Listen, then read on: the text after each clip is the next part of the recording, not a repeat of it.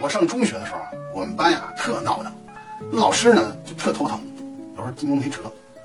有一次呢，上地理课是上午啊最后一堂课，这下课铃响了，老师呢就笑眯眯的对同学们说：“嗯、张大强啊，你吃方便面这吐噜声能不能小点儿啊？文春儿，你先别离开座位，我还有几句话。说完马上下课了啊。武谦儿，人家文春在吃面呢，你先别聊天行不行啊？What？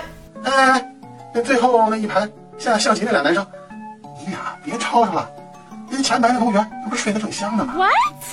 哎哎哎，靠窗看风景那女生，那个孙小美，你你喊一下那个操场上踢球那些同学，呃，就说老师开始布布置作业了，让他们打回来。